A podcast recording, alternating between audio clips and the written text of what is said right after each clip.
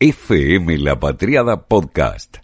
Y argentinos y argentinas para la victoria. Provincia 25 presentan Los, de, fuera son del palo. Lero Chiriano, Rosana Gallo y Juan Goldín. Y por aquí, Guadalupe Roverano. Los de afuera son del palo. Alemania tiene una extensión que es más o menos como la de nuestra región de Cuyo. Con casi 83 millones de habitantes, es el país más poblado de la Unión Europea y además es el tercer destino de emigrantes internacionales. Alemania está formada por 16 estados federados y en el estado de Turingia se encuentra la ciudad de Weimar, famosa por ser sede del movimiento Bauhaus, entre otras cuestiones. Allí reside una de los más de 200 científicos científicas argentines que viven en Alemania y que hoy les presentamos. Los de afuera son del palo.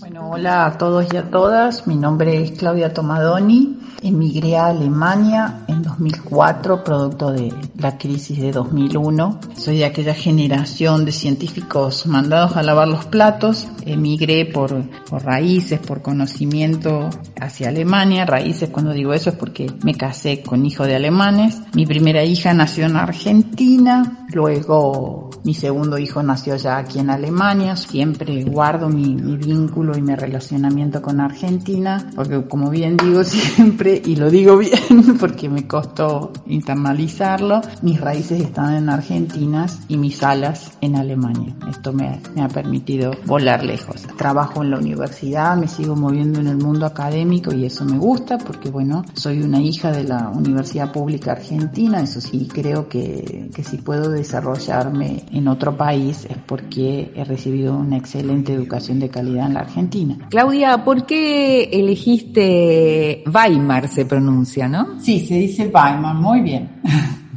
¿Por qué elegiste ese lugar para radicarte? En realidad, eh, la, primera cosa es, elegimos Alemania. Cuando después de, 2001 decidimos migrar, eh, vimos qué posibilidades, a dónde. Entonces, entre las opciones estaba Francia, estaba España, estaba Alemania. FM La Patriada Podcast. Los de afuera son del palo eh, yo siempre fui de la idea de venir a Alemania porque mi esposo es de familia alemana, entonces digo, bueno, ahí hay un vínculo. Entonces así empezó el proceso de búsqueda de qué posibilidades había para desarrollarse en, el área científica. Y mm, yo conocí a un profesor alemán en Córdoba que había ido a hacer un intercambio con la cátedra Gropius a Buenos Aires, y él nos invitó a venir a Alemania. Entonces me puse a buscar becas, conseguí una beca de la Unión Europea y eh, me aceptaron dentro de un programa del Instituto de Urbanística Europea para venir a Weimar, a la Bauhaus, a la cuna de la Bauhaus. Y bueno, gané la beca y entonces por eso aterrizamos en Weimar. Y nunca nos fuimos, siempre nos quedamos aquí porque es una ciudad muy, muy linda. Es una ciudad de 65 mil habitantes, de ritmo lento en bicicleta. Vos te vas acá en todos, a todos lados, vas en bicicleta, si bien tenés transporte público tiene mucha historia, es una ciudad que condensa realmente historia porque a las afueras, en las afueras de Weimar se encontró eh, los primeros en Neandertal y están los lugares donde vos podés ir a visitar, donde estuvieron los primeros hombres de Neandertal, hasta la, actualidad. es, es, una ciudad que concentra historia, que concentra historia, que tiene más de mil años como ciudad fundada. ¿no? La gente es muy amena, la gente tiene mucho sentido de, de identidad, se, identifica con la ciudad, le gusta. Yo siempre digo que son los homos balmarensis. este, y, bueno, es una ciudad que te acepta, que te quiere. Y bueno, nos integramos rápidamente aquí. Una versión posta nacional y popular sobre lo que pasa más allá de nuestras fronteras. ¿Cuántos y cuántas científicos y científicas hay en Alemania, argentinas y argentinos? Cuando se conformó la red éramos cerca de 220, pero eso va fluctuando. La red de Alemania se funda en 2009 y siempre estuvo en crecimiento. Pero hubo un, yo siempre digo un paréntesis en la historia, que fue de 2015 a, a 2019, en donde decayó la actividad. Allí mucha gente se, se, alejó. El tema de la pandemia tuvimos un encuentro virtual, entonces tampoco se puede redimensionar lo, interesante es que en el año 2020 se relanza el programa Raíces y ahí tuvimos una reunión en donde participamos científicos de todo el mundo, muchos de los cuales se quedaron afuera porque el Zoom no dio lugar porque tenía un, límite este, de, de 320 personas y hubo muchos que no pudieron entrar porque se sobresaturó. Entonces hay un, nuevo interés y un despertar, de hecho entre el 20 y el 21 se han formalizado nuevas redes, las últimas son en, República Checa, en Brasil, en España, entonces eh, hay más de 19 redes en todo el mundo. Y eso está hablando de la diáspora que hubo de científicos en Argentina. O sea, recordemos que este proceso es un proceso que se inicia con la Noche de los Bastones Largos, hace ya más de 50 años. esa Noche de los Bastones Largos marcó la, la primera gran fuga y después sistemáticamente Argentina ha ido perdiendo sus científicos. Pero volviendo al programa Raíces, creo que el programa Raíces es algo inmenso en el sentido de que lo que se intenta es recuperar toda esa capacidad, pero desde dos lugares. Por un lado, con las repatriaciones, que son todos aquellos que quieren volver, y por el otro lado, por el llamado a trabajo en cooperación científica internacional. Eso es algo muy interesante porque es vincular, digámoslo así entre comillas, es utilizar a los científicos que están en el exterior, que tienen sus contactos y sus redes, para hacer programas de cooperación bilateral o multilateral. Con eso es un gran capital que recupera Argentina, porque la cooperación internacional eh, lleva a que vos puedas implementar programas que van mucho más allá de un territorio. Entonces, eh, la ciencia tiene que ser universal, transponer las fronteras, transponer las diferencias de todo tipo. ¿no? Claudia, ¿cómo ven estas redes internacionales de científicos el estado de la ciencia en Argentina en este momento? Es difícil poder evaluarlo porque en ciencia eh, los resultados son más allá de los cuatro años vos tenés que mantener un flujo constante, no solo de inversión, sino también de intención. Entonces ese flujo constante es lo que a vos te da la continuidad. Y esa continuidad va más allá de los gobiernos. Por eso siempre cuando hablamos de ciencia tenemos que hablar de una cuestión de Estado, porque tiene que eh, ser parte de un, de un proyecto político. Los gobiernos pasan pero el Estado queda. Entonces, si vos eh, lográs esos acuerdos macro, más allá de las diferencias que pueda haber por los gobiernos, se tiene que mantener eso a lo largo del tiempo. porque si no, vos a tus eventuales socios del exterior los desorientás. ¿Cómo es que ahora le damos impulso y después no y después cae. Yo, yo recuerdo una, una anécdota hablando con un funcionario muy alto de una institución alemana que eh, yo tuve la, la, posibilidad de hablar con él en la semana eh, de 2018, que ahora no recuerdo cuál es, en la cual se degradó el Ministerio de Ciencia y Tecnología de Argentina a secretaría. Entonces este funcionario me decía, disculpe Frau Tomadoni, ¿cuál es la implicancia de este paso de ministerio a secretaria. Entonces yo, manteniendo mi neutralidad total, le digo, bueno, el principal impacto es la reducción de presupuesto. Segundo es el lugar que se le otorga a la ciencia dentro del gobierno. Entonces eh, me dice, pero ¿y eso en cuánto tiempo se va a ver? Y no, le digo, se ve ya. No, un, un horror, hablando rápido, una guarangada. Entonces me dice, pero esto no, no había pasado en Argentina. No, no, le digo yo. Me dice, porque no, no habíamos tenido este problema. Y no, le digo yo, nunca habíamos tenido este problema, esto ocurre ahora. Entonces el señor hace un gran silencio y de repente me dice, entonces la Frau Kirchner no era tan mala. Entonces yo levanté mis manitos manteniendo la neutralidad y digo, te lo dice. ¿No? ¿Sabés qué escuchan las argentinas y argentinos para la victoria por el mundo? Además de Charlie, de la Negra Sosa y de Goyeneche. Enterate. Música, ¿qué se escucha ahora en, en, Alemania? ¿Qué tipo de música? ¿Qué músicas hay más así populares? No lo del mainstream, que, que todo el mundo tiene idea que es, pero... Y mira, eh, en este momento yo me encuentro con una hija adolescente que, que, escucha música de los 80, por ejemplo, ¿no? Y remixada música de los 80 y me encanta porque es encontrarnos en un punto en donde podemos bailar la misma música. Entonces, eso, eso es muy lindo. Acá hubo muchos grupos de música de fines de los 70, de los 80, eh, que eran alemanes, pero cantaban en inglés y que nosotros en nuestra adolescencia escuchábamos, qué sé yo, por ejemplo, Nena con sus eh, 990 Luftballon, que son eh, traducidos al, al, español serían los 99 globos, y, y era una canción súper movida que yo bailaba, me acuerdo cuando íbamos a, bailar en Bariloche, en el viaje de estudio, por ejemplo.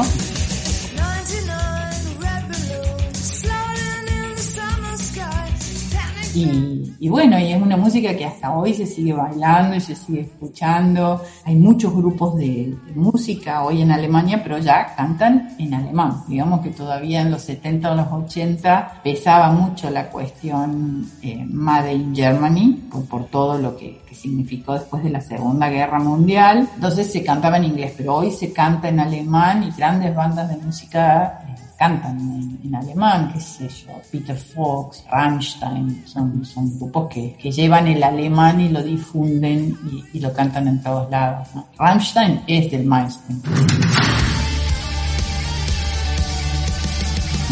¿Cuál es la música que más se escucha ahora en Alemania? De todo. Hip hop, reggaetón. Eh, ¿El rock cómo anda ya? No, no, hay una, no hay una cultura tan nacional como podría ser en Francia. Más. Se escucha de todo. Digamos, grupos de música alemana que se escuchan más que otros. Por ejemplo, qué sé yo. Yo siempre digo Peter Fox, que es a mí el que más me gusta. Eh, que él canta y, y, y, vos te transportas en Berlín. Él es un berlinés típico y, y, te vende Berlín. Por un momento en una canción dice tan gris que puede ser y bueno, y acá estamos, te quiero. Y más o menos en una oda de, de amor a la ciudad, ¿no? Los de afuera son del palo.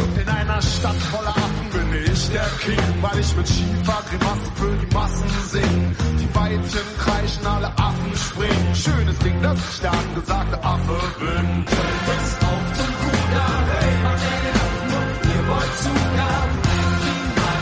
Viajar por el mundo al encuentro de los argentinos y las argentinas para la victoria. FM La Patriada, La Patriada Podcast.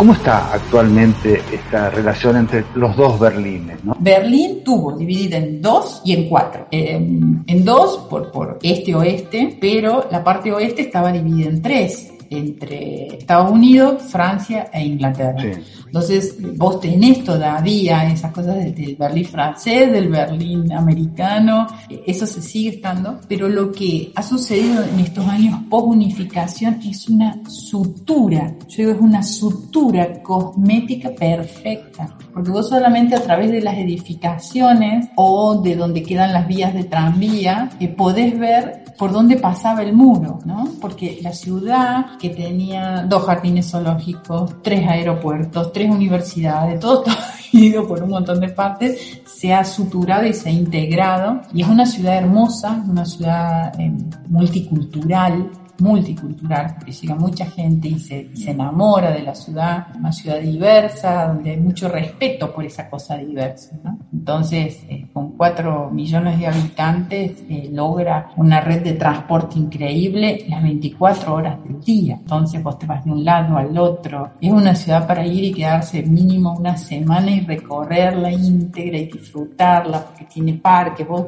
en los parques en plena ciudad caminás entre los conejos, los, pajaritos, por ahí si te vas en un parque, en un parque un poquito alejado tenés un jabalí, ¿no?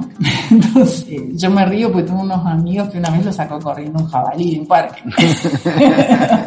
o sea que no, no te lo estoy diciendo como una cuestión así de, romanticismo, sino porque es, es real. Es como... Nuestro país tiene un territorio que está por todo el mundo.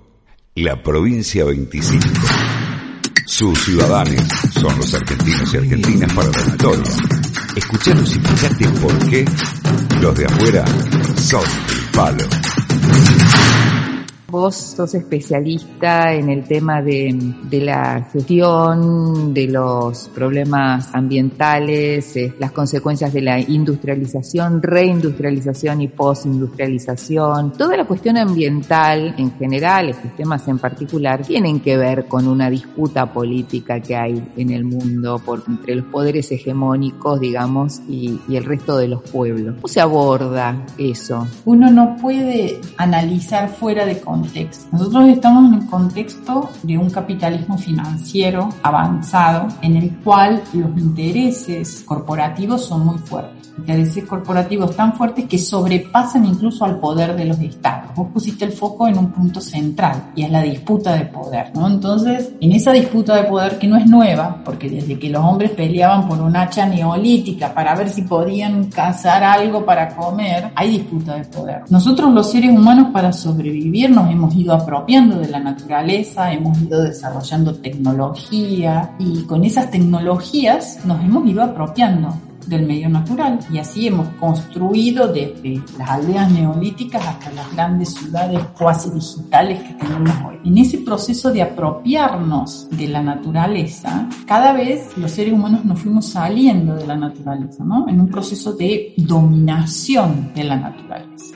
¿Y qué pasó? La hemos ido degradando, degradando, degradando y hemos llegado a un punto en donde esa degradación es tan grande que nos hemos puesto en jaque a nosotros mismos. Entonces ahí es donde talla la cuestión ambiental. Nosotros nos apropiamos del territorio para sobrevivir, pero en ese proceso vamos generando conflictos ambientales cada vez más grandes. Y esos conflictos ambientales básicamente tienen que ver con conflictos de poder, porque generalmente también lo que se dice es que explotamos la naturaleza. Explotamos. Y por ejemplo, y esto es una cosa en la que yo siempre hago foco, que no hablamos como un problema ambiental cuando sobreexplotamos a los seres humanos. La sobreexplotación de nosotros por nosotros mismos es un problema ambiental terrible. Y vos lo ves hoy por hoy en los procesos migratorios, en los procesos de pobreza. Todos esos son problemas ambientales. Entonces, creo que, que tenemos que abrir nuestra mirada y pensar que lo que nos está pasando hoy como sociedad